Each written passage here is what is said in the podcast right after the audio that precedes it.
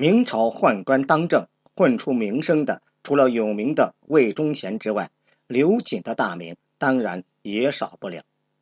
刘瑾本叫谭瑾，六岁进宫，成为小太监，任太监刘顺做干爹，因此改姓。明武宗朱厚照登基为帝，刘瑾成了当前红人，执掌中古司，正式进入明朝官场。之后。刘瑾由于深得皇帝欢心而不断升迁，最后做到了司礼监掌印太监。他的权势在朝廷盘根交错，实实在在领略了一把一人之下万人之上的风光。然而好景不长，正德五年，刘瑾的罪行被揭发，昔日无比信任他的皇帝朱厚照以反逆的罪名下令将其凌迟。十年河东，十年河西，往日那样的风光时日也只不过持续了几年。然而，令人意想不到的是，在刘瑾作为宦官把控大权时，他积累下的财富竟然富可敌国。按照明朝的官员俸禄，哪怕是做到了一品官员，十年二十年也不可能有这样的财富。无疑，刘瑾的这些财富。绝大多数都是利用自己的权势和贪欲疯狂敛财、上下搜刮而来的。据史料记载，刘瑾贪污的黄金多达三十七万公斤，白银约八百零五万公斤，其他的细软财物更是多到无法统计。且不说别的，单看这真金白银这大头的数量，大家可知这是什么概念？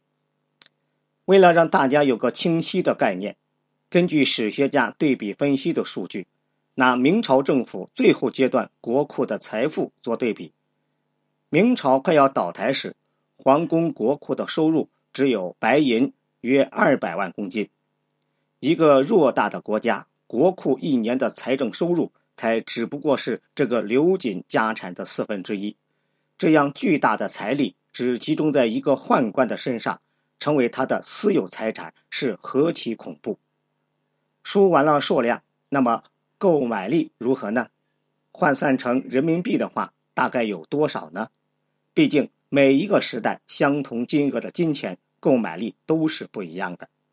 以米价作为参照物，那明朝当时一两白银可以买两担米的标准，对比今天我们人民币的购买力，根据史学家的计算。大概可以得出结论，刘瑾的家产折合成人民币的话，大概相当于二百五十四点八八亿人民币。听到这个数字，我想无论是谁都会惊呼一声：“好家伙！”今天的我们听说某某明星逃税漏税几个亿，还感慨这是我们遥不可及的天文数字。这要放在刘瑾的家产面前，也不过是洒洒水。因此。我们不得不感慨，像刘瑾这样力度的贪，对老百姓而言，无疑是十分致命的。更重要的是，他们的贪，除了霸占这些本该属于老百姓的金钱之外，还有更恶劣的，那就是造成了通货紧缩，加重了底层人民生活的困苦。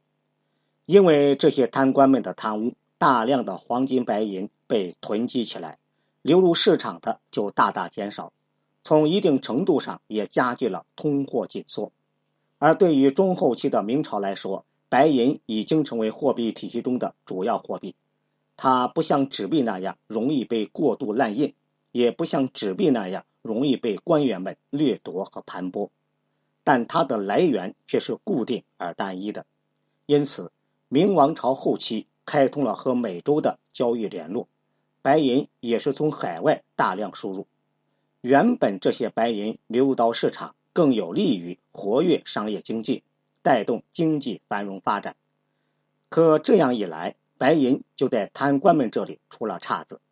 贪官们和民间的土豪将白银囤积起来，作为个人储蓄，很少流入到市场。那么，整个经济市场都处于通缩的状态。与此同时，贪官们的敛财和搜刮行为也并没有停止。这样。越来越形成一种恶性循环。要知道，明朝中后期也有不少大大小小的饥荒，老百姓饿殍遍野。作为朝廷统治者，皇帝肯定要发赈灾款或救济粮，从国库拿出来的本来是足够用的，但中间必定有人吃回扣，而一层层传下去，到了老百姓手里也就所剩无几。